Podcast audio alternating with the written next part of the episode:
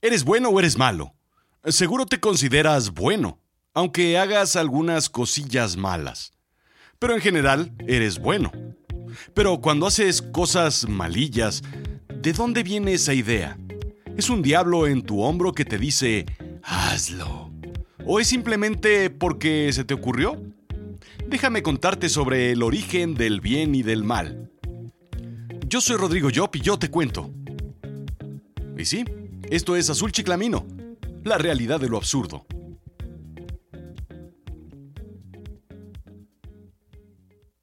No puedo dejar de ver el actuar de las personas sin preguntarme qué lo llevó a cometer tal atrocidad. ¿Cuál es el momento cumbre, el momento decisivo en la vida de una persona para decidir cometer un acto brutal? ¿Cuál es el momento en el que una persona decide responder con acciones negativas en vez de positivas? ¿Cuándo una persona se ve orillada a tomar decisiones dañinas para los demás o para él mismo? Sí, veo por supuesto las atrocidades de la guerra o de las diversas masacres con armas de fuego en Estados Unidos, en escuelas y conciertos. Ver a un mezquino político robar dinero destinado a quimioterapias de niños o ver al terrible Cristiano Ronaldo no pasar el balón o llegar al refrigerador a ver que alguien se ha comido mi último pedazo de pastel que estaba guardando para comérmelo en la tarde con un café. Maldad humana en su máxima expresión. Sé que nos pasa a todos, aunque no sé si todos, como yo, quieran responderlo con una investigación profunda al estilo azul chiclamino. Sí, ya sabemos que mi cabeza funciona de una forma distinta y un poco obsesiva en ocasiones. Pero todos nos preguntamos, ¿por qué esa persona es tan mala? Sobre todo cuando vemos telenovelas. La respuesta inmediata de la tía Maruca es, fueron las compañías que tuvo. Y creo que tiene razón en esta ocasión. Continúa diciendo, fueron los valores que le inculcaron en su casa. También creo que tiene razón. Fue por contagio y venganza. Sí, también tiene razón la tía Maruca. Cuando te la hacen, se la haces a alguien más o a otra persona o buscas venganza con esa misma persona. Una de las más importantes teorías de la moral es la evolución. Más allá de perder todo el pelo corporal y otros beneficios como caminar erecto y enamorar con poesía en vez de con un mazo, somos buenos por naturaleza debido a la evolución. Los simios y los chimpancés consiguen comida por sí mismos, solos. Pero el hombre decidió en algún momento colaborar para conseguir comida. Se dio cuenta de que colaborando obtendría un mayor beneficio para la comunidad. Las habilidades sociales se crearon y se trabaja por un bien del grupo. ¿Qué significa?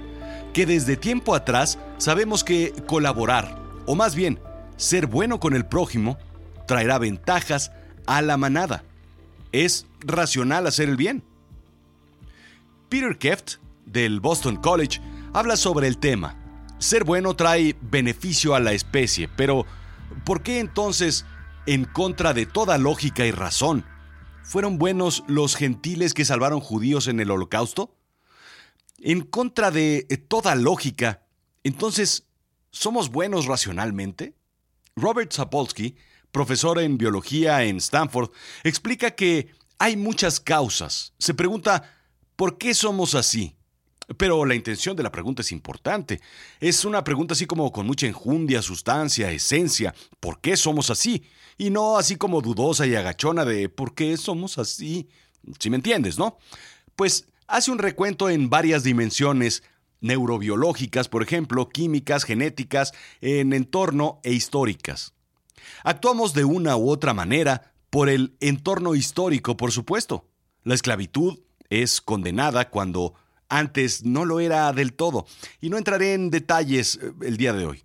Y por supuesto, como hemos visto en otros episodios, al igual que hay gente que produce más sudor que otros y son sustancialmente más apestosos, hay quienes producen más hormonas del estrés y otros compuestos químicos, lo cual los hacen agresivos tomando decisiones malas. Pero eso es cuando ya estamos aquí, en el mundo. Es el comportamiento del hombre en el mundo la respuesta de los estímulos del ambiente también. Es cómo nos comportamos en base a lo que sucede en nuestro alrededor. ¿Robo? pues cómo no voy a robar si el chicle está ahí nomás. Y pues, y pues no puede ser, pues si está ahí encima en la tienda diciéndome tómame, tómame, y, y pues nadie me está viendo. Es lo mismo que le sucede al político, pues tomo el dinero porque pues ahí está. Así es que vayamos al punto de origen de la maldad en el hombre, a la fuente del comportamiento humano donde no existe una contaminación cultural todavía, a los niños.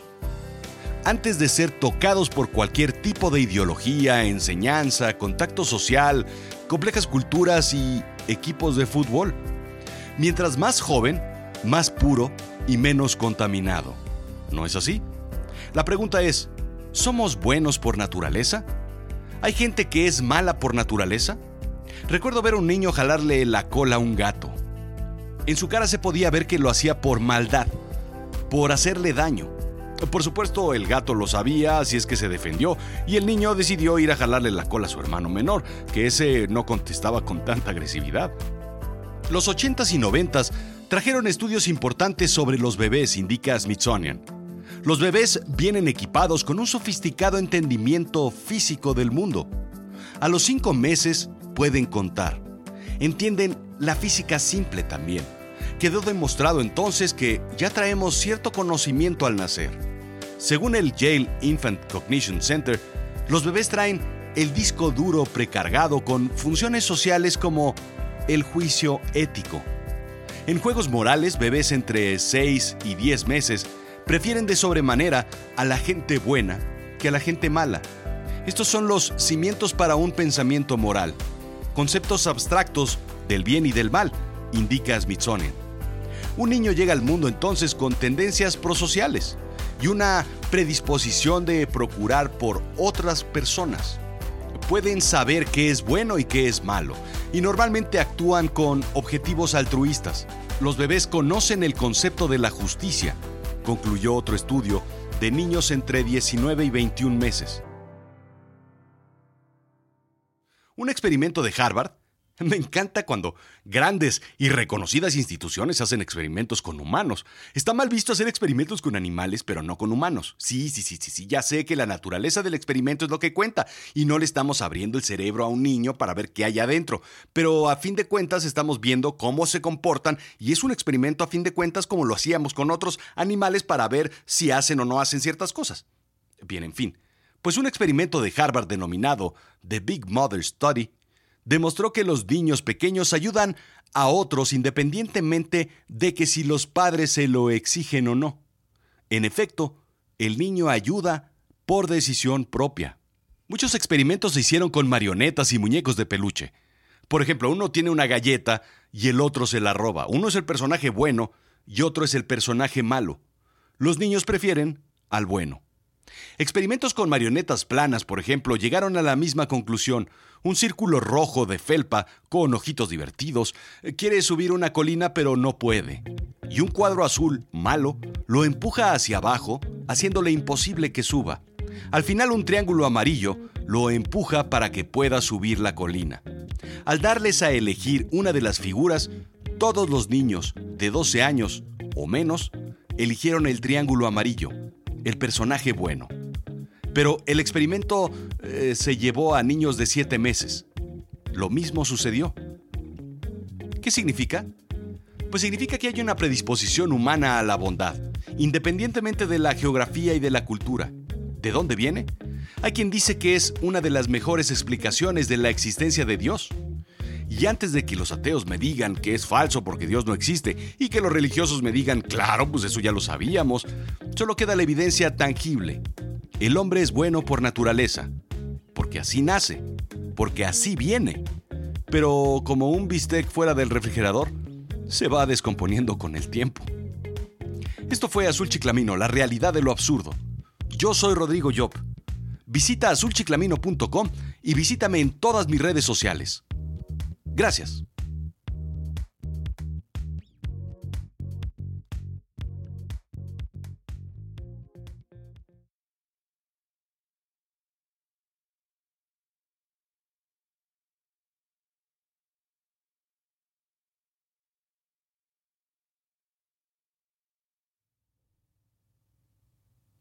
A ver, ya entendí entonces ¿qué pasa con el bueno? El bueno nace. Todos nacemos buenos.